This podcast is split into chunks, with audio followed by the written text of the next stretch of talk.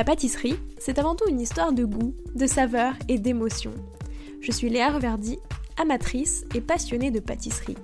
Mon défi, vous emmener avec moi à la découverte de ce qui fait vraiment un bon dessert. L'objectif ultime, trouver la recette parfaite qui fera fondre vos papilles à coup sûr. Vous êtes sur le point d'écouter un nouvel épisode de Papilles. C'est le podcast qui part à la rencontre des meilleurs chefs pâtissiers pour comprendre l'émotion et les saveurs qui les animent au quotidien lorsqu'ils créent leur dessert d'exception. Après cet épisode, à vous de laisser libre cours à votre imagination et de créer les desserts aux saveurs qui vous ressemblent tout en vous inspirant des meilleurs. Bonne écoute Bonjour à tous et à toutes, j'espère que vous allez bien. Camille Payot ne vient pas d'une famille de pâtissiers, mais c'est en cuisine avec son père qu'elle a découvert cet univers. Rapidement, elle est devenue la pâtissière de la famille, celle qui régale tout le monde à toutes les occasions. Pourtant, comme beaucoup de ses confrères et consoeurs, Camille n'est pas spécialement bec sucré, et c'est souvent une qualité. Après plusieurs expériences dans de grandes maisons, Camille avait envie de changement et d'un lieu un peu plus à elle. Dans le même temps, son mari et cuisinier, Diego Delbec, rêve aussi d'ouvrir son restaurant. Alors les voilà lancés dans cette nouvelle aventure, Roseau à Marc-en-Barœul. Camille y est à la tête de la pâtisserie, où elle y exprime toute sa créativité. Au menu de cet épisode, son histoire avec la pâtisserie, ses grands apprentissages des différentes expériences, l'histoire de Roseau, et enfin comment elle pense ses desserts à partir des boissons de l'accord mes vins. Bonne écoute! Bonjour Camille. Bonjour. Comment vas-tu? Très bien, ça va, merci. Euh, pour commencer, j'avais envie de discuter un petit peu de ton parcours, mais vraiment au prisme des saveurs. Donc déjà la question que je pose à tous mes invités, euh, c'était quoi ton dessert préféré quand tu étais petite? Alors, souvent quand j'en parle, ça fait un peu rigoler. En fait, c'était le, le, gland, qui est une pâte à choux fourrée avec une crème au kirsch, un fondant glacé vert sur le dessus et euh, des petites pépites de chocolat. Donc j'adorais ça et, euh, c'est vrai que souvent euh, je demandais à mes parents de s'arrêter à la boulangerie pour en acheter en rentrant de l'école et c'est vraiment un de mes desserts favoris encore aujourd'hui. C'est assez peu courant parce que, enfin, surtout quand on est enfant, dans le sens où comme il y a quand même de l'alcool, généralement quand t'es enfant t'aimes pas trop les trucs alcoolisés. oui, voilà, je sais pas, c'est plus le, parfum qui me plaisait. C'est vrai que c'est, voilà, avec le recul, ça pouvait porter Enfin, je sais pas, c'est un peu étrange, mais. Ah, en tout cas, c'est un des desserts qu'il y a dans toutes les pâtisseries aussi. Voilà. Donc c'est pas si étrange. Et, enfin, et selon toi, c'est quoi euh, le dessert parfait pour finir un repas le dimanche midi euh, Pour moi, le dessert parfait pour terminer un repas, c'est euh, une bonne pâte à choux. voilà, très simple. pour revenir à ce dessert que j'aimais bien euh, simplement une coque de pâte à choux, à l'intérieur une bonne crème pâtissière, euh, chocolat, café ou vanille, euh, peu importe, et, juste un, fondant au-dessus. voilà, c'est le plus simple. Qu'est-ce que tu aimes tant dans la pâte à choux J'aime bien le côté super gourmand quand c'est vraiment bien garni, et le mm. côté aussi quand la pâte à choux sort, ça sort du frigo, en fait un dessert à base de pâte à choux qui soit bien, bien frais le côté, euh, enfin, un peu de différence de texture avec euh, le glaçage sur le dessus, avec euh, le côté très moelleux et ensuite à l'intérieur vraiment fondant. je trouve ça super gourmand. Et c'est genre le côté. En vrai, c'est hyper, hyper simple, mais tu vois, c'est un des desserts les plus simples, entre guillemets. Mais du coup, tu as quand même vachement de textures, de saveurs différentes, et du coup, c'est ça qui te. Ouais, c'est vrai que c'est un des desserts les plus simples du monde, mais, mais bon, je pense que y a quand même, ça fait l'unanimité. quoi. Et puis pareil, qui est un peu compliqué, euh, qui est un peu compliqué pour faire un, bon éclair ou une bonne religieuse. C'est quand même, euh, enfin, il faut quand même, euh, voilà, que la crème soit bien mm. lisse à l'intérieur, qu'elle soit bien parfumée, pas trop, que ce soit pas trop sucré. Ouais, c'est vrai que ça paraît hyper simple en fait. C'est pas forcément le plus simple en réalisation. C'est clair. Est-ce qu'il y a une saveur qui t'évoque roseau? Je pense à l'acidité directement c'est un peu le fil conducteur de la cuisine qu'on propose et euh, moi j'essaie de travailler aussi sur des desserts qui soient, euh, qui soit assez vif, donc l'acidité revient assez régulièrement, toujours voilà, pour une question d'équilibre, de, contraste des saveurs, mais ce qu'on essaie de faire, c'est que les gens ne s'ennuient pas. Donc dès qu'ils prennent une bouchée, une cuillère, il faudrait que ce soit jamais la même chose pour pas s'ennuyer quoi. Et, euh, du coup le, côté euh, un peu peps euh, d'un jus de citron, d'un vinaigre, d'un vinaigre de fruits, etc. tout ça c'est un peu des traceurs principaux de, ce qu'on fait ici. Mais du coup, ça c'est quelque chose que vous avez décidé tous les deux au début. enfin, vous vous êtes dit quel est le, qu'est-ce qui va être le fil conducteur et ça va être l'acidité. Euh, Comment ça s'est passé Non, non, c'était un. Je pense que c'est un style de cuisine euh, que, que, Diego a, euh, que moi j'apprécie manger et, qui a été, enfin, qui s'est installé tout seul. Quoi. Il n'y a pas eu de décision de se dire on va aller sur de l'acidité. nous, notre principe, c'est d'essayer d'être sur des assaisonnements percutants et, donc ça passe aussi par ça. Mais après, voilà, l'équilibre veut aussi que bah, pour qu'il y ait de l'acidité, il faut aussi mettre une certaine euh, teneur en, gras aussi, en matière grasse par exemple, pour que ce soit mm. pas écœurant et que ce soit pas ni trop acide, ou ni trop gras, ou ni trop salé, ou ni trop sucré. Et, euh, bon, ça c'est la sensibilité du coup. Mais est-ce que du coup travailler toi l'acidité, donc plutôt les agrumes et tout, c'était déjà quelque chose que tu aimais bien? Ou est-ce que du coup tu l'as beaucoup plus travaillé bah, depuis Roseau et tu vois c'est quelque chose que ben forcément tu as Enfin, t'as dû euh, aller vers ça. Ouais, c'est quelque chose que je travaille peut-être un peu plus qu'avant parce que forcément, euh, j'essaie de travailler sur des desserts qui soient assez légers quand on termine un menu euh, dégustation qu'on a mangé 5-6 plats avant. c'est vrai qu'il y a peu de gens qui, ont envie de terminer par quelque chose de lourd et quelque chose de trop fort en saveur. donc, donc voilà, les agrumes en ce moment c'est la saison, donc, donc on est beaucoup dessus. Après, je travaille beaucoup de fruits. Euh, globalement, je fais pas beaucoup de desserts au chocolat, pas beaucoup de choses avec du praliné. Euh, euh, je sais pas que j'aime pas, mais, mais voilà, pour ça, se marie un peu moins bien avec, la proposition qu'on a ici. Et du coup, comment ça se passe quand tu fais un nouveau dessert Est-ce que. Enfin, pas tu. Je sais pas comment dire, mais tu vois, par rapport au reste du menu, comment est-ce que toi t'inscris ton dessert Enfin, comment tu réfléchis ton dessert un petit peu par rapport au reste du menu? Est-ce que, euh, une fois que tu vois le menu est fait, bah, du coup toi tu commences à réfléchir à ton dessert pour qu'il s'inscrive dedans. Euh, enfin, comment ça se euh, je réfléchis pas à mes desserts en fonction de ce qui se fait en salé. simplement, on essaie de pas faire de doublons dans les produits. Donc, par exemple, si c'est la saison de la rhubarbe, je dis une bêtise, ben, si c'est travailler sur une entrée, moi je vais pas proposer un dessert à la rhubarbe. Je veux pas qu'il y ait de, deux fois le même produit dans le, dans le repas. Euh, après, euh, on varie jamais le menu en une seule fois, donc euh, c'est deux à trois plats qui changent tous les 15 jours, 3 semaines environ. Ça peut être une fois une entrée, une fois la viande, une fois le poisson, une fois des amuse-bouches, après le dessert. Donc donc c'est vraiment au, fil du temps, au fil des saisons, en fonction de ce qu'on nous propose. là, voilà, bientôt on va avoir de la rhubarbe justement, on va avoir des fraises. Euh, ça va être chouette, le sureau, euh, enfin des, choses comme ça qui vont arriver avec le printemps. Euh, donc voilà, moi je prends juste un élément de base qui va être l'ingrédient phare du dessert. J'essaie d'associer deux ou trois éléments, comme peut-être un fruit sec ou, ou une épice ou n'importe quoi d'autre qui va, qui va bien se marier. Ça peut être par exemple, en ce moment, je fais euh, café, coco et vergeoise. Donc, j'ai ces trois éléments-là. Et à partir de ça, je me dis euh, qu'est-ce que je vais intégrer autour, qu'est-ce que je vais faire comme texture avec ces parfums-là? Euh, et voilà, toujours en essayant de chercher de l'équilibre et, voilà, plein de, plein de jeux de texture, plein de jeux de température et, des, goûts, des, goûts intéressants et qui se marient bien.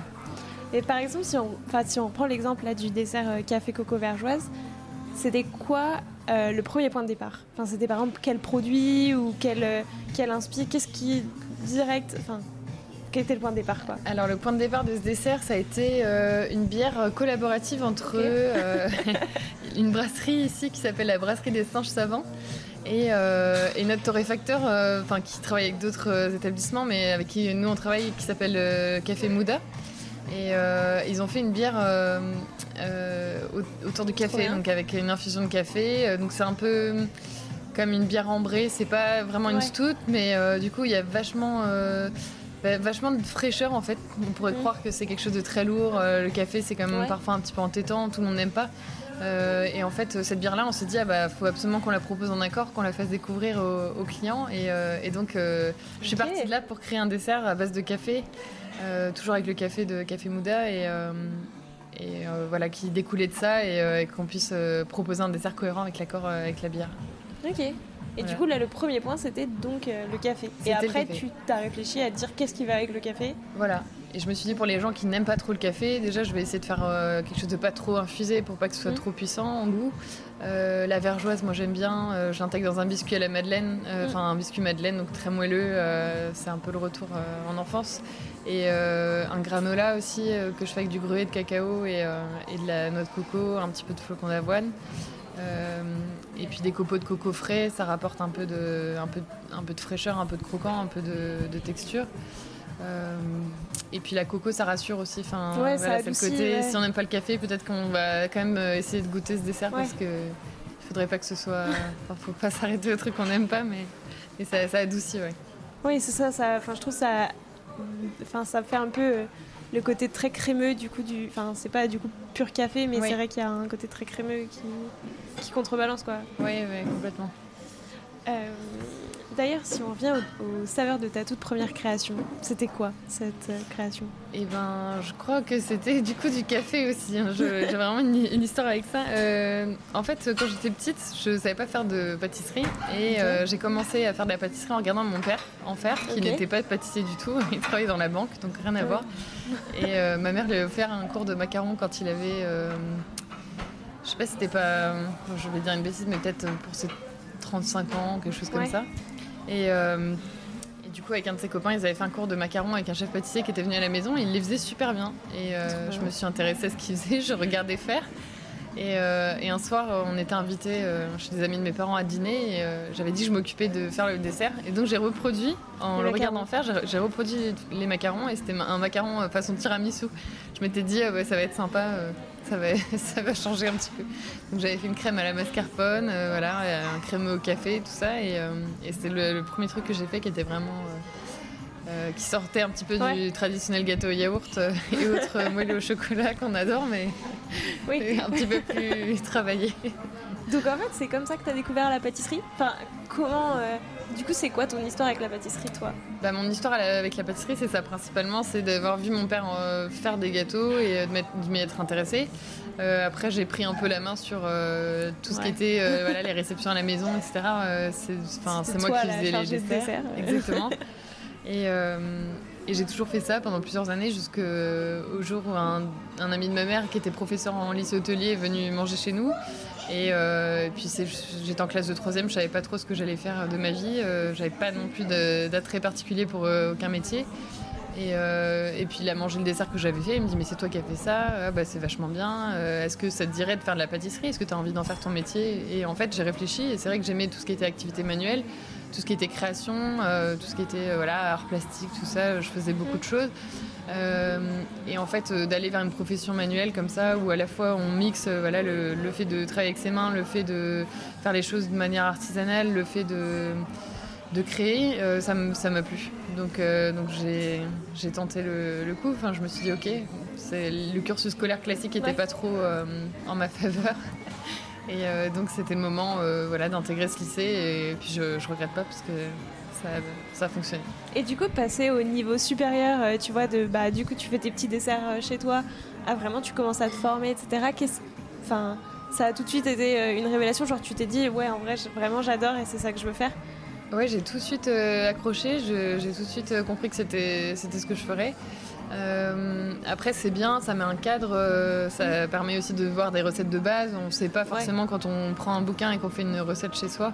Euh, enfin tout le pourquoi du comment, euh, en fonction de, je sais pas, euh, d'une pâte à choux, le taux d'hydratation, ce que ça va donner après au moment où elle va cuire au four, qu'elle va développer, enfin on dit développer du coup pour, pour mm. gonfler. Et tout ça, c'est des, des, caractéristiques un peu techniques qu'on acquiert justement en formation et, c'est super utile pour comprendre plein de choses, plein de réactions des produits entre eux et les, les textures aussi euh, en fonction de si on met plus ou moins de sucre ou plus ou moins de farine, euh, ce que ça va apporter au produit euh, ou lui enlever. Enfin voilà, toute la, partie plus, plus technique. Et est-ce que quand tu as commencé, enfin du coup quand vraiment tu t'es lancé dans la pâtisserie, que tu étais en lycée hôtelier, etc., est-ce que à ce moment-là, c'était un de tes rêves d'ouvrir un jour ton restaurant? Euh, quand j'ai commencé ma formation, non, j'ai jamais pensé que j'ouvrirais un restaurant. Euh, j'avais en tête de travailler dans les meilleurs restaurants à Paris, dans les palaces. Euh, voilà, j'avais Christophe Michalak que j'appréciais énormément à cette période-là. C'était un peu des, un des premiers à avoir fait une pâtisserie très soignée visuellement, voilà, haut de gamme. Euh, et, on suivait beaucoup ce qu'ils faisaient. Euh, voilà, il y a eu d'autres chefs euh, qui se sont un peu démarqués aussi à cette période-là. Et moi, j'avais envie d'aller côtoyer ces, chefs-là, donc dans les palaces, au Plaza Athénée, au Meurice, dans les restaurants étoilés, etc. Donc pas du tout de projet d'entreprendre. Et donc c'est venu comment, Roseau? Euh, Roseau, c'est venu euh, au bout d'un certain temps quand, euh, bah, quand j'ai fait mes armes justement dans ces, dans ces maisons-là. J'ai eu la chance de travailler auprès de, grands chefs comme Yann Couvreur, comme Cédric Grolet, avec Jessica Préalpato. Donc j'avais une formation qui était assez complète. Et après, c'est aussi des, maisons qui, sont qui brillent par leur excellence, mais qui demandent aussi beaucoup d'investissement personnel. Et je pense que j'étais lassée de ça au bout d'un moment, euh, de donner beaucoup et d'avoir pas beaucoup de mm. reconnaissance ou en tout cas de, de me fatiguer physiquement et psychologiquement et, euh, de me dire de ben, rester dans l'ombre quoi finalement. pas forcément de rester dans l'ombre j'avais pas besoin de, de, plus de reconnaissance du, de mon travail par les gens qui me demandaient de le faire et, euh, et du coup je, me suis dit à un moment je vais peut-être changer de, de métier enfin voilà ça m'avait un peu écœuré et et à cette époque-là, euh, bah, Diego, mon mari, travaillait euh, dans un restaurant, il était chef d'un restaurant sur Paris. Euh, et, je me suis dit, ouais, peut-être avant de penser à changer de métier, je vais, j'aimerais peut-être ouvrir ma boutique. voilà, c'était la première idée qui m'était venue en tête. Et lui m'a dit, bah, ouais, moi j'aimerais bien aussi qu'on, ouvre un truc. Et donc le, schéma qui s'adaptait le mieux à nos deux mm. univers euh, mis ensemble, c'était de faire un restaurant, puisque forcément la pâtisserie boutique, euh, à moins s'il avait, été en vente, ça aurait été la solution. Mais, euh, mais voilà, on s'est dit, bah ok, autant ouvrir un restaurant ensemble. Donc c'est comme ça que c'est arrivé. Et est-ce que du coup là, le fait de être toi à la tête côté pâtisserie, de faire tout, enfin tu vois, d'avoir vraiment ta vision, de pouvoir aller jusqu'au bout et tout, du coup ça t'a réconcilié avec tout ça? Euh, Ouais, ça m'a réconcilié avec le métier. C'est aussi euh, euh, plein d'autres choses que j'apprends. Et c'est ça qui est super, c'est que j'ai les connaissances que j'ai en pâtisserie et ma valeur ajoutée qui est là euh, mm. aujourd'hui. après, je gère, je fais de la gestion d'entreprise, je fais voilà, des ressources humaines, je fais. Euh, de la gestion clientèle. Euh, il y, a beaucoup de choses mm. autres qui sont euh, arrivées comme ça sur le tas que, j'ai appris au fur et à mesure et, qui m'ont permis d'évoluer, de progresser professionnellement. voilà, parallèlement à la pâtisserie, mais toujours dans, ce même objectif du resto. Ouais, c'est ça. Puis c'est chouette parce qu'en plus, enfin, je, je, pense qu'il y a moins de pâtissiers ou de pâtissières qui ont l'occasion d'avoir ça côté restaurant. Enfin, tu vois, je pense que la plupart, en fait, effectivement, tu ouvres une boutique, mais tu as moins l'occasion d'ouvrir un restaurant et d'être vraiment. Euh, avoir le côté gestion, mais sur un resto euh, quand tu es pâtissier, quoi. Ouais, bien sûr. Après, euh, bon, une boutique pâtisserie, ça demande aussi pas mal de, gestion. Et, voilà, moi je suis contente parce qu'aujourd'hui je me dis bon, que c'est toujours contraignant personnellement, enfin voilà, ce métier, mais à la fois il y a plein d'aspects hyper positifs, il y a plein de, moments de partage, il y a plein de moments d'émotion, d'échange avec les clients qui, sont top, avec les équipes. Et, euh, et voilà, je, travaille beaucoup, mais c'est aussi pour euh, moi-même. Donc, oui, c'est différent. Franchement, c'est pas la même, le même enjeu, quoi, finalement. Non, c'est clair, je comprends. Effectivement, il y a, je trouve qu'il y a une différence entre beaucoup travailler, mais en fait, c'est même pas pour. Enfin, pas que à la fin, c'est pas pour toi, mais quand même, tu vois, comme tu dis, tu vois, quand c'est dans une grande maison, bah, finalement, tu travailles beaucoup, mais c'est pour cette grande maison. Enfin, toi, ça. Oui, c'est ça. Après, ça fait toujours évoluer, ça permet d'acquérir des techniques, ça permet de, grandir euh, en termes de compétences. Mais euh, voilà, il y a un moment où j'étais enfin, j'étais arrivée à un point où, euh, j'en avais un peu marre de ce mm. format-là et Et donc, euh, donc d'ouvrir mon propre, mon propre établissement, c'était top. Quoi. ça, ça s'est pointé au bon moment. Et est-ce que du coup la version pâtisserie boutique, c'est encore quelque chose qui t'attire? Parce que du coup, tu n'en as jamais vraiment fait. Enfin, tu as été beaucoup dans des restaurants, mais des palaces et tout. Alors, c'est ça que j'aimais bien en, palace en fait. L'intérêt, c'est qu'on a vraiment plein de types de pâtisseries. C'est à la fois, il y a souvent deux, restaurants, donc un gastronomique et un peut-être plus brasserie. Euh, il y a du banqueting, il y a du room service, il y a euh, des tea time où on fait plus de la pâtisserie boutique. Donc ça permet aussi de voir euh, voilà, des petits gâteaux, des desserts assiettes, des trucs plus que des pièces cocktails. donc c'est très vaste. Après, de la boutique à proprement dit, à part des petits stages comme ça, j'en ai, j'en ai jamais fait. Enfin, j'ai jamais travaillé longtemps en boutique. après moi c'est un projet que, que j'ai dans un coin de ma tête. Je pense pas que je puisse le réaliser ici à court terme, mais voilà, à partir du moment où on aura une équipe qui sera bien en place et, euh, mm. et puis pour, euh, pour pouvoir euh, aussi peut-être m'exprimer différemment en dehors du, restaurant, j'aimerais bien, j'aimerais bien ouvrir une boutique. Oui, parce que c'est pas du tout la même façon de penser.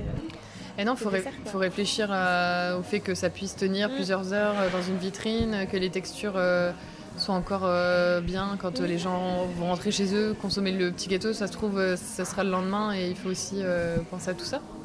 Donc Ouais, c'est différent, c'est une autre approche, mais euh, je pense que c'est juste un petit peu de, réflexion préalable et après, euh, c'est une habitude. c'est quoi peut-être euh, le ou les plus grands apprentissages tu vois, que tu retiens de toute ton expérience passée, justement, peut-être tout ce que tu as appris dans les palaces, dans tous les, dans tous les gastronomiques que tu as pu faire?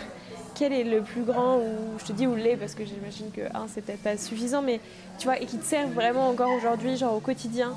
Euh, tu vois, dès que tu fais, enfin, pas dès que tu fais quelque chose, mais très souvent, tu te rappelles, tu vois, de, ça.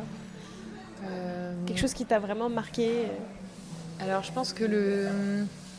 Une de mes expériences qui était peut-être les plus marquantes, c'était au Meurice. C'était une grosse brigade, il y avait vraiment beaucoup de monde. Euh, enfin, peu de gens qui étaient vraiment salariés euh, fixes, on devait être une dizaine ou une douzaine. Et après, on avait énormément de stagiaires, euh, peut-être 8 ou 10 tout le temps, tout le temps. Il fallait s'occuper. et c'était eux, la petite main, en fait, finalement, on avait beaucoup, beaucoup de travail et il fallait à ce moment-là apprendre à déléguer énormément et, et, à utiliser ces ces personnes qui étaient peu expérimentées, mais qui à la fois, euh, sans lesquelles je ne pouvais pas euh, aller au bout de ma, liste de mise en place à la fin de la journée. Euh, donc j'ai appris beaucoup en termes de, bah, de management, de, de gestion des tâches, etc., de, travail en équipe. et puis aussi au niveau au niveau de la perfection, du détail en fait, du perfectionnisme un peu poussé à l'extrême. Je me rappelle qu'on cuisait des, des plaques euh, d'éclairs pour faire des éclairs pour le, tea time justement. Et euh, on devait en cuire une cinquantaine et à la fin euh, il y en avait peut-être 35 qui étaient vraiment hyper réguliers, bien droits, pas une bulle, pas un truc qui dépassait. Et, c'était ceux-là qui étaient sélectionnés. Et s'il y en avait un qui était légèrement courbé ou, ou un ah petit peu difforme, ça passait pas quoi. Donc, donc aujourd'hui, je pense que dans, le, dans, ce que je fais, qui est beaucoup plus simple, ça a vraiment rien à voir, mais J'essaie toujours d'avoir l'œil sur, euh, sur des détails comme ça, sur un, peut-être un copeau euh, euh, de quelque chose qui va pas être mm. forcément bien lisse, bien régulier, ou, ou je sais pas, une petite trace sur le bord de l'assiette, j'en sais rien. Enfin, tout ça, je pense que ma vision est un petit peu plus précise qu'avant, et, aussi grâce, grâce à ces maisons-là. Et du coup, ta toute dernière création, pour voir un petit peu toutes les, les différences un peu qu'il y a eu, c'était, enfin, quelles étaient ces saveurs? Euh, alors, la dernière création, c'est un dessert autour de l'orange sanguine mm. euh, que tu as dégusté. Euh, du coup, c'est... j'aime bien l'orange sanguine pour son côté un petit peu un peu asymétrique, un peu voilà, c'est on connaît l'orange mais l'orange sanguine on la connaît moins, le parfum il n'est pas le même, mm. la texture elle n'est pas exactement pareille non plus. c'est un petit peu plus acide, mais voilà ça garde quand même beaucoup de gourmandise, un côté très fruité, très frais. Euh, que j'associe avec la baie de Genièvre. Euh, ici, on a un alcool qui s'appelle le Genièvre de Houle, qui est euh, une liqueur à base de, enfin une eau de vie plutôt à base de Genièvre distillée.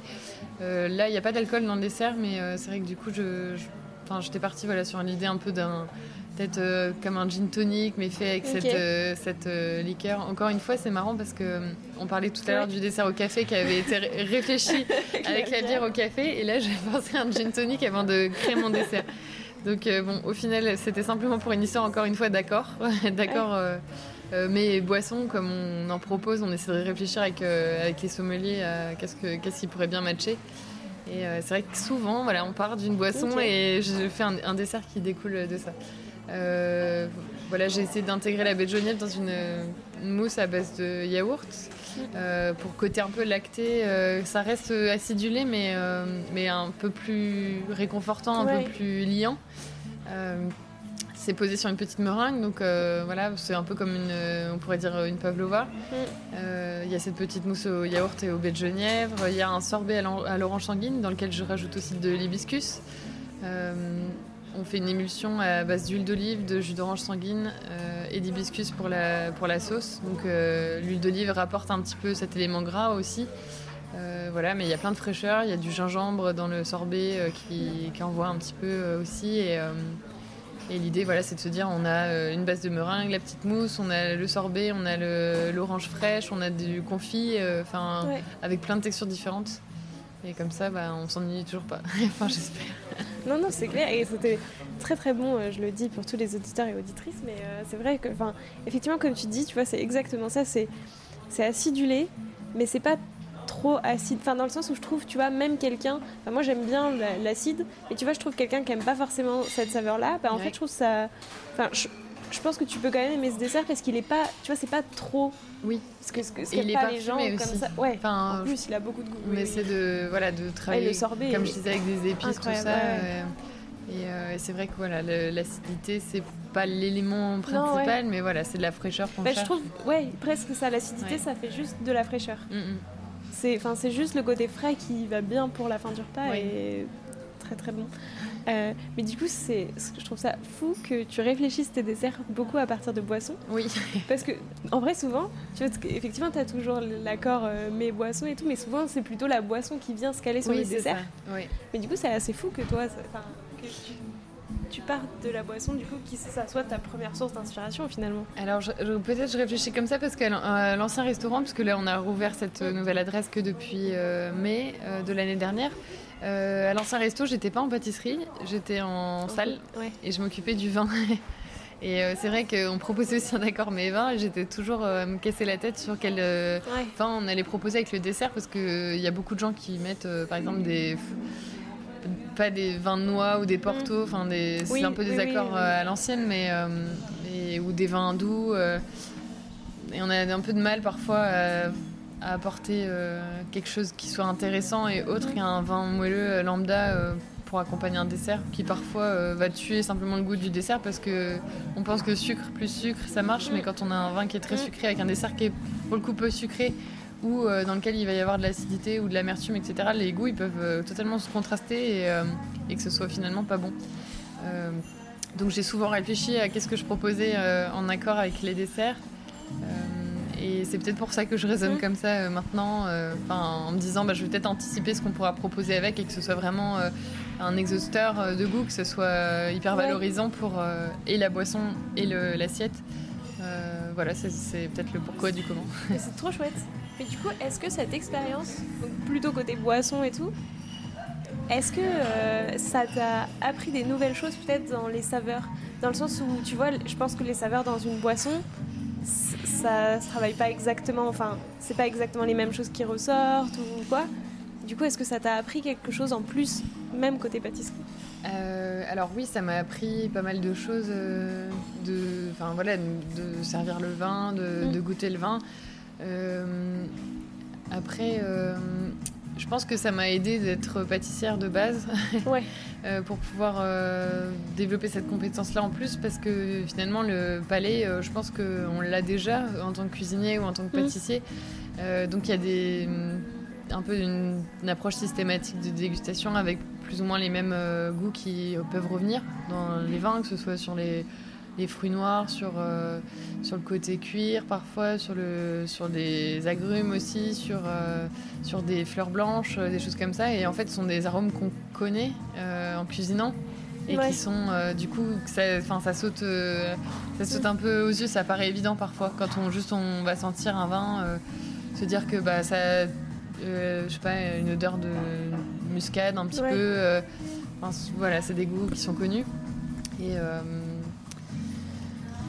et ça m'aide, euh, bah, ça m'aide aujourd'hui en pâtisserie parce que j'apprends euh, aussi à intégrer parfois euh, ces alcools ou ces boissons dans mes préparations. et puis et puis voilà, comme je disais, ça me permet aussi une réflexion qui, soit cohérente parfois avec, euh, avec l'accord. Euh, ça, c'est vraiment trop trop chouette. Enfin, je trouve vraiment que, tu vois, enfin, franchement, je l'ai jamais entendu, tu vois, vraiment d'avoir ce côté accord. Euh, enfin, en tout cas, des fois, mais c'est de temps en temps, quand vraiment il y a une boisson phare, tu vois, qui est à la carte. Mais du coup, le fait que toi, ça soit pas systématique, mais presque, tu vois, que ce soit vraiment ça. Puis du coup, que tu aies aussi des alcools qui soient qui change. Oui. Tu vois, genre la bière au café. Enfin, c'est vrai que je pense que ça c'est assez différent de ce qu'on a l'habitude de d'avoir. Et, et, alcool et sans alcool d'ailleurs, parce que du coup on travaille aussi pas mal avec euh, qui est ma responsable du bar, euh, sur les cocktails. Ouais. Et euh, moi je lui fais beaucoup de préparation pour le, pour le bar. Euh, c'est des sirops, des sirops, des infusions, etc. On achète presque rien de déjà fait, parce que ce sont parfois des choses auxquelles on réfléchit qui sont pas forcément commercialisées. Ou ah des alcools qu'on va infuser, ou des jus qu'on va pouvoir faire nous-mêmes. Euh, et, on travaille les cocktails aussi à base de, bah, à la fois de spiritueux, donc avec ou sans alcool, et, euh, et aussi de, préparation, euh, enfin essentiellement de préparation qu'on fait nous. C'est trop bien. Mm. Et en plus, je pense que ça, enfin, ça t'apporte vraiment un autre aspect. Enfin, je trouve que c'est un autre travail encore, tu vois, de travailler sur une boisson, ces mêmes saveurs-là. Ouais, c'est un autre travail, mais c'est proche d'un dessert quand même, parce que, bon, à part la texture qui de toute façon sera liquide, il n'y a pas 36 000 solutions, mais mais euh, ouais, mais l'équilibre. côté de euh, qu'est-ce qui arrive quand. exactement, de, de, savoir euh, voilà, ce qu'on va pouvoir mettre, euh, qu'est-ce qu'on va pouvoir infuser, peut-être une, petite, un petit poivre de timut qu'on va venir juste mettre sur le dessus du verre à l'envoi. Comme ça, ça c'est le premier truc que le client va sentir quand il va, quand il va recevoir son cocktail devant lui. tout ça, c'est bah, presque qu'on travaillait un peu comme un, comme un dessert finalement. Ah, c'est trop bien. Et du coup, ça, t'as pas fait de formation particulière de mixologie ou quoi que ce soit pour euh, Non, non, non. On a juste euh, mis nos deux esprits créatifs en, commun et, euh, et, voilà, on fait goûter des, des choses. Il bon, y, y, en a qui marchent, il y en a d'autres qui marchent pas du tout, il hein, faut le dire aussi. Mais Parfois, ce sont des échecs cuisants, mais... mais oui, comme un dessert. Et après, on réajuste, on regoute, on se dit, bah non, on s'est trompé, peut-être que c'est pas du mescal qu'il faut mettre, peut-être que c'est je sais pas, la tequila qui sera moins, enfin, le goût sera moins fumé, voilà, tout plein de, de choses comme ça qui nous permettent d'ajuster et puis d'avancer au bout de 3-4 essais en général vers, le, vers le, mm. la version finale. C'est vrai qu'en fait, en faisant ça, tu dois quand même vraiment développer ta palette de nouvelles saveurs. Euh, enfin, du coup, que tu as moins forcément l'habitude en pâtisserie. Enfin, dans le sens où, tu, pas tu, on est limité en pâtisserie, mais euh, juste euh, tu penses à certaines saveurs, mais que tu n'aurais pas forcément pensé avant, parce que forcément, tu vois, de la tequila, enfin, oui. potentiellement maintenant tu pourrais en mettre dans un déter, mais c'est plus rare euh, ouais, en temps normal. Bien sûr, mais après, euh, oui, euh, c'est vraiment intégrer des choses qui, qui, donnent un peu de relief, quoi, que ce soit des. Enfin, on travaille beaucoup avec des herbes, beaucoup avec des épices, beaucoup avec des poivres. Euh, et, c'est vrai que c'est ça qui va faire peut-être un goût commun, quelque chose d'un peu moins commun, et on va se dire ah bah c'est hyper bon. Je connaissais, euh, je sais pas, je connaissais l'orange sanguine, mais, euh, ouais, mais pas comme peut-être voilà que, la baie de Genève, j'en ai déjà mangé dans une choucroute par exemple, et puis ben, les deux ensemble, c'est un peu improbable, mais mais ça marche. ça représente quoi pour toi la pâtisserie? Bah, la pâtisserie, ça représente mon métier avant tout. ça représente l'aspect euh, l'aspect créatif, hein, de toujours être en recherche, euh, c'est quelque chose que j'aime bien. Après, j'aime mieux manger du chocolat que des pâtisseries à proprement dit. D'ailleurs, je mange pas beaucoup de desserts, mais c'est à force de.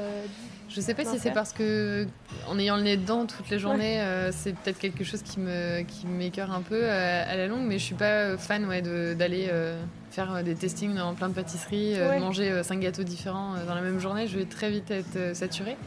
Euh, après, euh, voilà, j'ai vraiment un petit faible pour le, les chocolats, les pralinés, euh, tout ça. Et d'ailleurs, j'ai commandé mes chocolats de Pâques hier, qui vont arriver très Moi, bientôt. ce matin. voilà. On voit l'organisation et le, sens des priorités, c'est très bien. tout le monde fait. Enfin, tout le monde, non, mais, mais j'avoue, j'avais pareil ce matin. Je me suis dit, il faut absolument les Il faut anticiper, sinon on se retrouve le bec dans l'eau, on a juste les derniers moulages Ah qui restent, c'est- pas satisfaisant. On est d'accord. Est-ce que avant, enfin du coup quand t'étais petite et que potentiellement, enfin que tu travaillais pas encore dans la pâtisserie, est-ce qu'à ce moment-là t'étais plus bec sucré et t'avais plus, euh, t'aimais plus les, les desserts Après tu connais, enfin t'avais peut-être moins accès à des des pâtisseries boutiques. euh, Ouais, j'avais moins, j'avais moins accès à des choses élaborées euh, quand j'étais petite, mais c'est vrai que c'est vrai qu'à l- à cette époque-là, j'étais plus sucrée. ouais. C'est vrai que j'aimais bien euh, Non mais ça, toujours euh, terminer par un je petit trouve, tu vois, que c'est le côté le plus euh, pas décevant, mais à chaque fois tous les pâtissiers te disent que finalement en fait ils mangent plus beaucoup de sucré. Ouais, et comme les cuisiniers adorent manger les, les trucs sucrés en fin de service, euh, ils viennent toujours quémander un petit bout de, de gâteau à droite à gauche. Mais ouais, ouais, c'est ouais, c'est comme ça. Après, j'a- j'adore manger Oui. du salé principalement. Et, tu, et finir avec du chocolat, c'est Et très finir bien avec du aussi. chocolat. Euh, justement, quand est-ce que toi tu, tu sais un petit peu qu'un dessert, euh, pas est fini, mais en tout cas il est prêt à mettre à la carte? Tu vois, combien de temps ça te prend à peu près, toi, de réfléchir à tes desserts? Euh, alors c'est un peu compliqué pour moi parce que j'ai beaucoup de choses à penser au restaurant et donc euh, j'ai des phases un peu de page blanche, un peu comme les Ouais. auteurs qui n'ont aucune inspiration et ça c'est un peu ma hantise mais ça m'arrive assez souvent. Donc tout... j'aimerais en fait faire beaucoup d'essais de... et te dire que ben je mets euh, trois semaines à élaborer un Mm. dessert avant que ce soit en- sur carte, que je fais plein d'essais, tout ça c'est pas vrai. Clairement euh, j'ai toujours ma trame avec mes 3-4 ingrédients euh, principaux. Et, et puis je vais réfléchir comme ça, enfin je vais laisser l'idée un peu Mm. euh, maturer dans un coin de ma tête et jusqu'au moment où je me dis ok bon bah ça va être cette texture là, ça va être cette texture là. Et puis un jour juste je vais me bouger et je vais faire mes différents éléments, euh, les assembler, goûter, rajouter plus de quelque chose si c'est pas équilibré ou, euh, ou enlever, euh, enlever quelque chose si c'est si un ingrédient ou un élément qui n'a pas sa place. Donc je dirais que la partie voilà création elle se passe plutôt dans ma tête et ça Ouais, mais prend du coup, quelques tu semaines. laisses entre. Enfin, c'est ça, tu fais autre chose et du coup, ça, ça. reste. Ouais, et puis à un moment, bah, quand ça devient urgent, là, je, je me mets à, je me mets à vraiment travailler dessus et, et après consacrer du temps à ça, euh, parce que je manque un peu de temps. Mais donc oui, je pense que peut-être, euh, on va dire, s'il faut le, enfin donner une, une estimation en temps, peut-être euh, trois, trois semaines. ouais. Mais comment tu fais pour sortir de ton syndrome de la page blanche? Ça doit être dur en plus, tu vois. De... Puis comme tu dis, comme tu as 5000 choses à faire. Ouais, pas- ben, soit il y a des choses qui viennent comme ça, l'inspiration divine, mais bon, c'est c'est assez relativement rare. Euh, après, sinon, euh, en parlant avec Diego aussi, parfois, il me dit bah, tu devrais faire ça avec ça. Euh, Enfin, voilà, il essaie de me, de me conduire sur, sur des idées. Et j'ai plus souvent des idées pour ses plats salés que, que pour moi mes Bah, desserts. du coup, vous échangez. Exactement. Et après, on a plein de livres aussi, de plein de chefs. Et c'est vrai que sans copier du tout les recettes qui sont dans les bouquins, parfois, juste en feuilletant deux, trois trucs, ça, ça donne des idées, quoi. Sur des, sur des ingrédients, sur des, voilà, sur des, des visuels. euh, euh, ça, ça permet de, de s'inspirer aussi. Ouais, bien sûr. D'ailleurs, est-ce que tu as quelques petites euh, recommandations de livres que toi t'aimes particulièrement Même de- des livres, tu vois, au tout début où tu as commencé euh, ta carrière, qui t'ont vraiment euh, aidé? Enfin, je sais pas. Euh, alors moi j'avais un livre qui s'appelle Sensation de Philippe Conticini qui, que j'ai toujours. Donc ça c'était vraiment euh, une bible. Enfin Mm. voilà toutes euh, les recettes que je faisais euh, chez moi à la maison, je les tirais de ce livre. Ça j'adore ce livre. Après il y a le Larousse des desserts de Pierre Hermé. Moi j'adore Pierre Hermé. Je trouve qu'à l'échelle euh, internationale comme il est, euh, c'est un des, des- des pâtissiers les plus enfin les plus rigoureux et, euh, et d'arriver à avoir au- autant de qualité sur un aussi gros volume, c'est Ouais. super impressionnant. Ça, je, je, je me demande déjà comment, comment il y arrive, mais, euh, mais c'est fascinant. Donc le Larousse des desserts de Pierre Hermé et puis euh, il y avait un dessert qui s'appelle chocolat aussi de Christophe Felder avec euh, plein de plein de recettes autour du chocolat, des trucs chauds, des trucs glacés, des desserts assiettes, des desserts comme ça, des gâteaux familiaux à partager. Et, voilà, ces trois livres, c'était vraiment mes livres préférés. Ouais, quand tes références. J'étais plus jeune et quand j'ai commencé en pâtisserie, voilà, je les ai toujours. Et c'est quand euh, le moment dans, dans ta carrière où tu t'es pris ta plus grande claque de saveur, entre guillemets? C'est-à-dire le moment où tu vois, as compris justement le plus de choses sur tout ce qui va être le travail des épices, des herbes, des poivres, enfin tu vois vraiment tout le côté. euh, en fait, d'accord, il y a tout ça qui s'offre à moi pour pouvoir créer un dessert. Euh, sur quelque chose que j'aurais dégusté, que j'aurais mangé? Bah, soit quelque chose que tu as dégusté, soit je sais pas, une expérience avec euh, un autre chef ou une autre chef, tu vois, qui t'a montré en fait quelque chose et où tu t'es dit waouh, c'est incroyable en fait tout ce qu'on peut faire en pâtisserie. Ouais, ben, je pense que le meilleur exemple que j'ai, c'est la dernière expérience que j'ai eue quand j'étais salariée, donc euh, au Plaza Athénée, euh, où je travaillais vraiment en binôme. Enfin, j'étais seconde de Jessica Préalpato. Euh, et en fait, euh, Alain Ducasse avait proposé une nouvelle approche de restauration pour euh, le Plaza Athénée, de la naturalité. Donc, c'est quelque chose d'un peu inédit. Ouais. Les grandes lignes, c'était poisson, céréales et, et euh, pas, de, enfin, pas de viande en fait Mm. et, et légumes. Donc euh, déjà on travaillait avec les légumes et les fruits du jardin de Versailles. Il y avait toute une partie du jardin de Versailles qui était réhabilitée et où euh, il y avait toute une équipe de jardiniers qui était là euh, à cultiver et qui nous ramenait deux fois par semaine les légumes. Donc on avait déjà accès à des produits incroyables. Euh, la structure du Plaza Athénée faisait aussi qu'on avait déjà de toute façon la porte ouverte pour énormément de, de produits incroyables et de, et de qualité de produits. Et, euh, et avec Jessica, on était plus sur un travail de, de petit chimiste. quoi. C'était euh, euh, se dire je prends une pomme, ok, je connais le goût d'une pomme normale, mais si je la mets dans un déshydrateur pendant une semaine et qu'ensuite je la récupère, qu'est-ce que ça va donner? Est-ce que ça va pas avoir un goût de réglisse? Est-ce que si je la réhydrate dans un jus, qu'est-ce que ça va me donner comme texture? Donc on, est, on était sur un vrai travail euh, de, Ouais, recherche. tester plein de trucs. Et, euh, et justement pour, euh, pour sortir des sentiers battus sur des produits un peu communs euh, et, et nous permettre de proposer des choses inédites euh, en ayant quand même euh, l'obligation de travailler que des produits français. Ouais. Donc voilà, ça réduit quand même le champ des possibles quand on est en dehors de la saison estivale où il y a tous les petits fruits, les choses sympas. Voilà, quand c'est plein hiver et que c'est les pommes, les poires, les agrumes, il faut quand même se ouais, creuser la tête. ouais.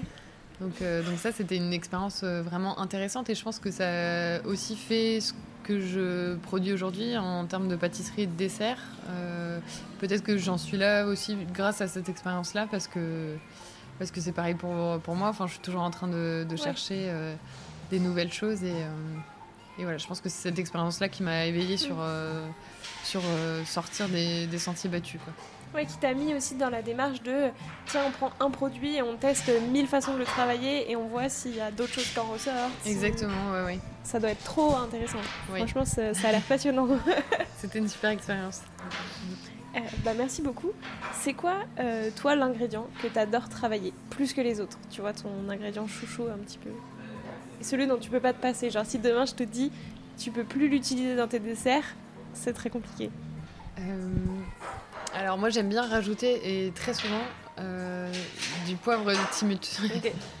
Mais j'en mets vraiment euh, partout, Euh, sans que ce soit entêtant, mais je trouve que ça relève très très bien les goûts, Euh, même dans un sorbet. Enfin il y a ce côté un petit peu pas anesthésiant, mais Mm. voilà un côté qui fait un peu de qui- presque qui pétille. Ouais, qui est un peu salivant, qui est un peu qui est parfumé, ça fait penser un peu à du pamplemousse. Enfin, Mm. c'est et c'est une saveur qu'on connaît sans trop la connaître en fait, et Ouais. on va pas forcément l'identifier, mais ça va permettre que bah, le sorbet à la mandarine il soit hyper bon parce que euh, il y en a dedans et que sinon il serait juste, ça serait juste un simple sorbet euh, Ouais. à la mandarine sans trop de sans trop de relief.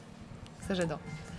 Et au contraire, est-ce qu'il y a un ingrédient, pas que t'aimes pas, mais qui est plus compliqué à appréhender et où t'as pas forcément, ou soit t'as mis du temps, soit t'as toujours pas trouvé la bonne façon de le travailler pour bien lui rendre hommage. tu vois? Euh, alors comme ici on est dans le nord, euh, moi j'ai toujours voulu faire un dessert à la chicorée, Mhm. mais j'avoue que là euh, c'est vraiment là, là encore le syndrome de la page blanche. Je sais pas vraiment ce que je pourrais en faire et, et le côté amertume, enfin ça, ça, met un frein quand même, que ce soit vis-à-vis des clients quand ils vont lire ça sur la carte, ils vont se dire waouh chicorée n'est pas sûr d'aimer.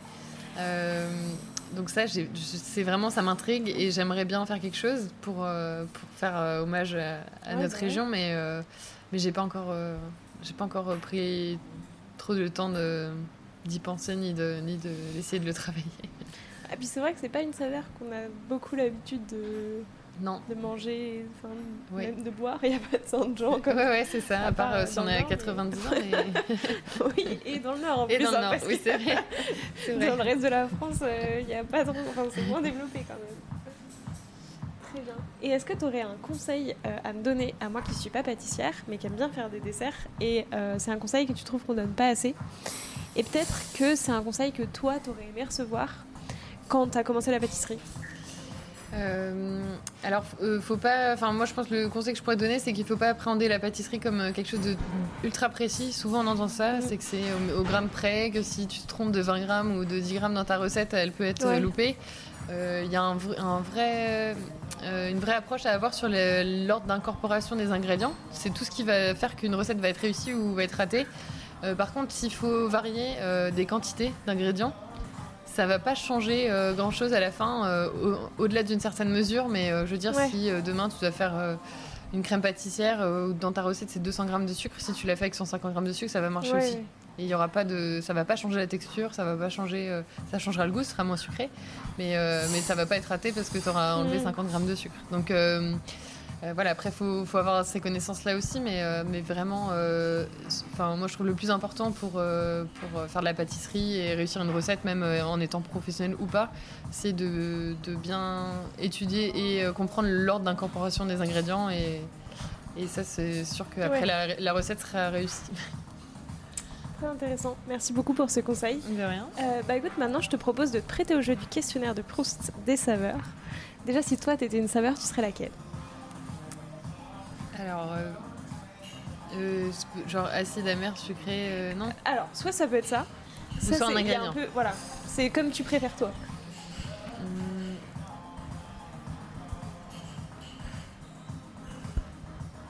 Réfléchir. Alors, si j'étais une saveur, je pense que je serais l'abricot cuit. Ok. Il faut que je l'explique. Je m'y attendais pas du tout.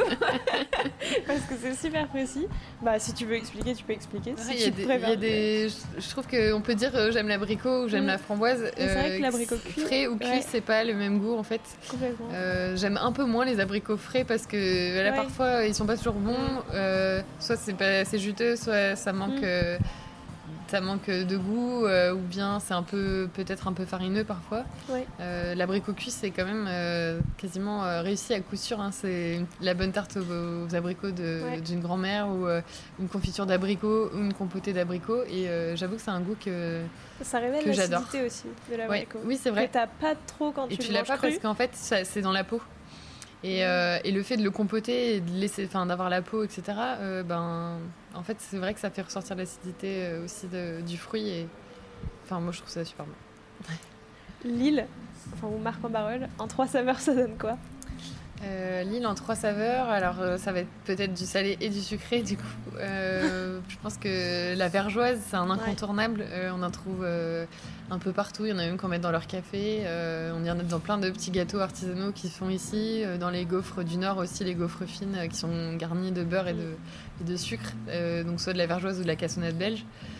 c'est vraiment un goût d'ici. Après, les fromages, peut-être pas citer le, le maroilles qui est connu et reconnu, mais il y a vraiment des super bons fromages ici et, euh, et c'est pas, c'est pas assez connu encore. Euh, oui, c'est vrai, on connaît. Ouais. ouais. Il, y a, il y a vraiment des, des, fromages délicieux qui sont faits sur, même sur la côte d'Opale et, euh, qui sont top. Nous, on en travaille beaucoup ici au restaurant.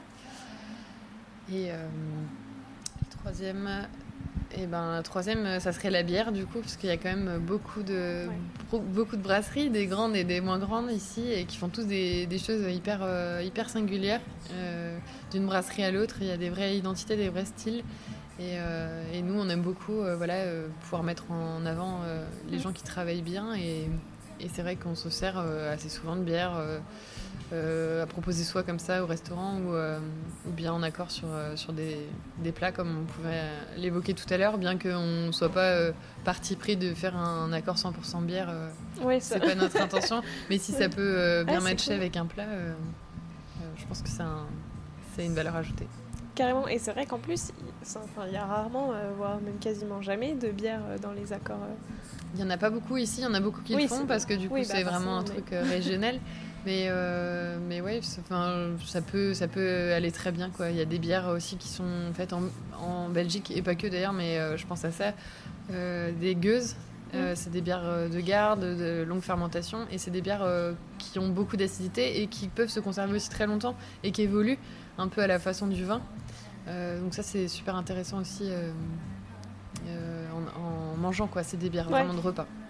Est-ce que tu as déjà travaillé de la bière dans un dessert? Enfin, de faire un dessert autour de la bière? Non, j'ai pas encore travaillé de dessert autour de la bière, mais c'est plutôt une bonne idée et je, je pourrais peut-être le faire euh, avec la chicorée Ouais, pourquoi pas Pourquoi pas Ouais, bon, ça fait amertume sur amertume, ça va peut-être être un peu, un peu too much, mais pourquoi pas ouais. Ouais, Comme ça, ça fait un, un dessert euh, pareil, qui fait vraiment nord avec euh, de la bière. Si tu rajoutes un peu de narwhal en plus, c'est Ah voilà, ça serait Et magnifique. vergeoise, comme ça. Ça tu réunis les trois saveurs. J'ai du euh, mal à imaginer le- l'issue. Je comprends. Euh, c'est quoi la dernière saveur que tu as découverte et aimée?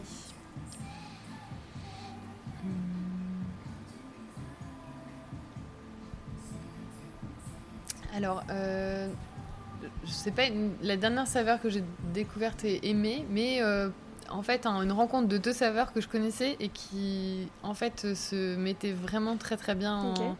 En lumière. Euh, J'avais mangé au grand restaurant de chez Jean-François Piège.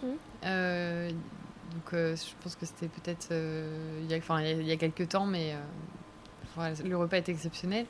Et il faisait du coup un dessert avec.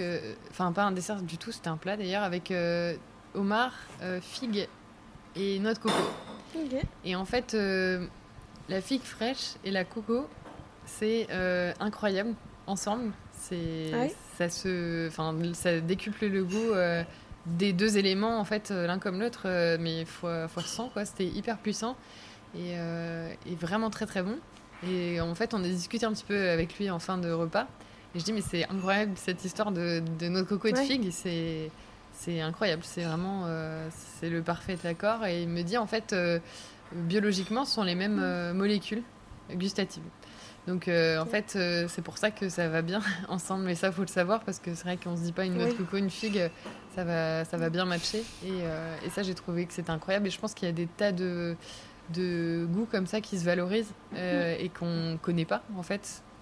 Peut-être justement par des questions un peu plus enfin, biologiques, un peu plus moléculaires, etc. Et, et qui mériteraient d'être d'être connues et d'être proposées en- ensemble quoi, sur des choses, des saveurs qui peut-être comme ça sur le papier des notes et en fait une fois qu'on les assemble ça marche ça marche très bien quoi. Ouais, effectivement, et c'est vrai, vrai que tu, enfin, il n'y a pas trop d'exemples de ces deux, enfin, ces deux produits ensemble. Il n'y en a pas donc euh, voilà Mm. j'en cherche d'autres.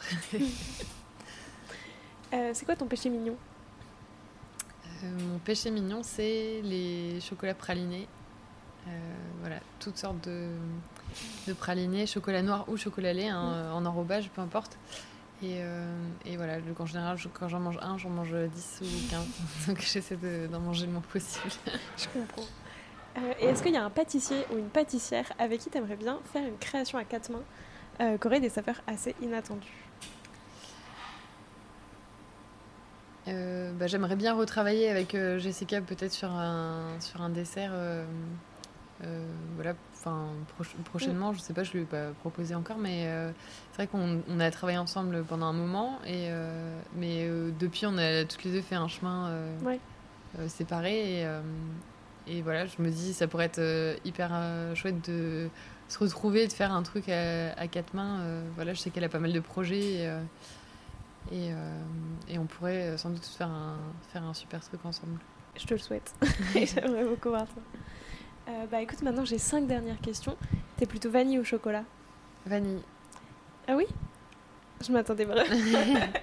oui, parce que j'aime bien les chocolats et j'aime bien le praliné. Non, mais, Mais je sais pas s'il euh, s'il plutôt fallait chercher euh, ouais, les, entre les deux saveurs, je préfère, ouais, je préfère la vanille. Plutôt herbe ou épice épices. Laquelle? Le poivre long. Ok. J'ai cru que t'allais me dire le poivre de Timut. Non, pas encore. Plutôt saveur de printemps ou saveur d'été? Euh, de printemps. Ok. Euh, cocktail ou mignardise? Euh, cocktail. Et enfin, ton dessert poire, coin et avoine caramélisée ou le miel de bruyère pollen et granola? bah, le dessert au miel, hein, qui est comme le dessert signature ici. Et, et, voilà, les clients adorent. Donc je me dis, bon, bah, c'est c'est top. Je pense que j'aimerais bien le manger. Il faudrait d'ailleurs que je, je, le remange parce que j'en envoie tous les jours, mais, j'ai pas souvent l'occasion de m'asseoir et, de le déguster. Qu'est-ce qu'il a de particulier ce dessert? Enfin, Qu'est-ce qui fait, tu vois, que du coup c'est devenu une signature euh... euh alors, c'est pas moi qui ai choisi que ce soit une signature, mais, euh, mais euh, c'est un dessert que j'ai proposé au premier restaurant et qui avait beaucoup plu. Et c'est vrai, quand on l'a enlevé de la carte, les gens nous demandaient si on n'avait pas encore ce dessert au miel ou bien évoquer le fait qu'ils avaient déjà mangé ce dessert au miel et qu'ils avaient adoré, et quand est-ce que ça revenait à la carte, etc. Donc quand on a ouvert euh, le restaurant ici et qu'on a créé le menu impression, qui est notre plus grand menu, euh, on s'est dit on va y intégrer euh, nos deux recettes signature qui sont donc ce dessert au miel et une entrée autour des champignons qu'on a fait aussi au tout début du premier restaurant et que, qui a vraiment marqué les, gens. En mm. fait, j'avais des clients la semaine dernière qui me parlent de ce plat comme d'une Madeleine de Proust, ça faisait 3-4 ans qu'ils n'en avaient pas mangé. ils étaient tellement contents de retrouver le plat et de, retrouver les mêmes saveurs. Euh, voilà, je pense que le dessert au miel, il est un peu, un peu pareil. Euh, même si j'ai du mal à comprendre ça parce que, parce que je, moi, j'aime pas trop, trop manger de dessert. Donc, euh, donc c'est vrai que je. je sais pas, je, pourquoi pas en fait, mais, mais c'est revenu et on l'a mis, on l'a mis au menu. il a de spécial ce dessert, c'est peut-être pas mal de textures, pas mal de goûts mm. aussi qu'on connaît pas forcément. Euh, j'utilise un miel de bruyère euh, qui est du coup très parfumé, mais qui euh, a pas le côté parfois un peu peut-être entêtant, un peu écœurant d'un miel de châtaignier par exemple. donc ça j'aime pas trop le miel de châtaignier, je pense que ça, ça se comprend du coup. donc le miel de bruyère, je le travaille en crémeux, mm. c'est la base du dessert. Ensuite on fait un caramel au miel dans lequel on vient rajouter un peu de bicarbonate de soude et du coup ça fait un caramel euh, alvéolé très léger, très croquant. Donc comme une sorte de, enfin des petits morceaux de miel soufflé. Euh, le granola, euh, ça reprend un peu les codes du, petit, du petit, déjeuner quand même. Je trouve que c'est une texture qui est intéressante. Il y a des morceaux plus gros, d'autres moins gros. on peut mettre un peu ce qu'on veut dedans. moi, dans le mien, il, a, il y a de flocons d'avoine, des amandes effilées, il y a de la vergeoise, il y a un peu de miel, il y a des graines de courge, fleurs de sel et huile d'olive. Euh, le sel, c'est super important aussi dans les desserts, je trouve. Enfin, ça, il faut pas le négliger. Souvent, on se dit, bah, c'est du sucre, etc. Mais en fait, même euh, dans toutes les bases de biscuits, de pâtes, de, de croustillants, de, enfin, c'est hyper important. Même avec le chocolat, euh, pour, pour équilibrer, pour désucrer, c'est important. Et après, une glace au pollen frais. On a, on a un fournisseur qui nous, qui nous trouve du pollen frais, de saule. Euh, donc les saveurs, on pourrait peut-être dire que ça ressemble à du thé matcha s'il fallait mm. trouver quelque chose de, proche. Euh, mais c'est quand même euh, assez particulier en, goût et, et, mélangé avec, toutes les autres textures, tous les, autres éléments. je pense qu'il y a vraiment un juste équilibre et, et qu'on a envie d'y retourner. Écoute, merci beaucoup. Euh, ça m'a fait énormément plaisir de discuter avec toi, Camille. C'était passionnant. moi aussi. Je demande à tous mes invités un petit défi pâtissier à me lancer, à lancer à tous les auditeurs et auditrices qui voudraient le refaire. Donc, soit, euh, je sais pas, un ingrédient à tester, une recette à refaire, enfin, ce que tu veux. Eh ben, on pourrait mettre euh, les auditeurs au défi de nous faire leur plus belle tarte au sucre, ah qui est une spécialité aussi du Nord. Et il y a plein de versions différentes. Que les grandes lignes, c'est une base de, de pâte à brioche. Euh, avec euh, de la crème euh, fraîche, avec du sucre. Donc ça peut être de la cassonette, ça peut être de la vergeoise. et voir comment on peut le, voilà, lui, redonner un peu de lettre de noblesse, même si on adore ça. La version originale. et tu vois, et moi je préfère la tarte au sucre du Nord que celle de Lyon. Parce qu'il y a un peu une. Ouais, il y a un peu des tartes au sucre dans toutes les régions, j'ai l'impression. des tartes au sucre partout, mais elles sont pas du tout pareilles. Elles ont toutes des noms euh, assez, euh, assez identitaires, assez régionaux. Pareil, et je trouve que celle du Nord est particulièrement euh, bonne. Enfin, c'est vrai, c'est le côté brioché. Ça fait tout. Écoute, merci beaucoup. Je te laisse le mot de la fin. Est-ce qu'il y a quelque chose que tu aimerais ajouter pour clore cet épisode? Euh, ouais, enfin, j'aimerais bien terminer par euh, dire euh, aux jeunes qui se forment, enfin, et qui ou sinon qui savent pas trop ce qu'ils veulent faire, d'aller vers les métiers de l'hôtellerie. Euh, là, il y a quand même euh, une mauvaise presse qui est faite sur euh, ces professions et, et, je pense que ça évolue beaucoup ouais. par rapport à ce qu'on peut en dire. je pense que c'est fini le temps des chefs qui jetaient des casseroles à travers la cuisine ou, ou des insultes ou des violences, etc. Ça, ça, a été, il ne faut pas non plus le cacher. Mais, euh, mais c'est des professions qui sont hyper, euh, hyper valorisantes, hyper gratifiantes mm. quand on est créatif, quand on, est, euh, quand on a le sens du service, quand, quand on aime échanger avec les gens. c'est c'est super. on n'est pas payé au lance-pierre non plus. Hein, c'est pareil, les salaires évoluent, les conditions de travail évoluent. Je pense que tous les patrons de restaurants ou, enfin, les, ou les jeunes chefs d'entreprise comme, comme nous réfléchissent à comment faire pour, pour mieux mieux euh, accueillir euh, des mm. collaborateurs et puis les fidéliser aussi sur le long terme parce que c'est pas notre intention non plus d'avoir toujours des gens qui se, qui se succèdent. Donc, euh, donc voilà, simplement dire que c'est des beaux métiers et que, et que même soit en formation initiale ou soit en reconversion, ça peut être une super option et, et c'est plein de, plein de débouchés derrière et, et, plein, de, plein de bonheur et de, de beaux moments. Complètement. D'ailleurs, il y a de plus en plus de reconversions vers ce métier-là quand même. Oui, c'est vrai. Et c'est une bonne nouvelle. Mais effectivement, je, je, te rejoins complètement. Ça a été des métiers qui ont aussi été trop peu, enfin, qui ont été trop dévalorisés sur le plan euh, scolaire et tout, et c'est beaucoup trop dommage. Oui, et scolaire et, conditions de travail. Hein. C'est vrai que là, euh, si on écoute ce que disent les médias, euh, ah là là, c'est faut absolument pas travailler en hôtellerie, c'est c'est des conditions de travail insoutenables. Enfin non, à un moment, on est aussi soumis à un code du travail. Enfin voilà, on fait pas n'importe quoi. Et puis, euh, et puis, euh, et puis voilà, c'est la vie d'un, c'est la vie aussi d'un restaurant euh, ou d'une pâtisserie boutique ou d'un, mm. ou d'un hôtel. Mais, mais voilà, fabriquer des choses avec ses mains, c'est, ouais, c'est beau. C'est, c'est le top. Enfin, voilà. T'as raison. Merci beaucoup. Merci. J'espère que cet épisode vous a plu et moi je vous dis à la semaine prochaine en compagnie de Sandrine Beaumain-Houtin. Prenez soin de vous.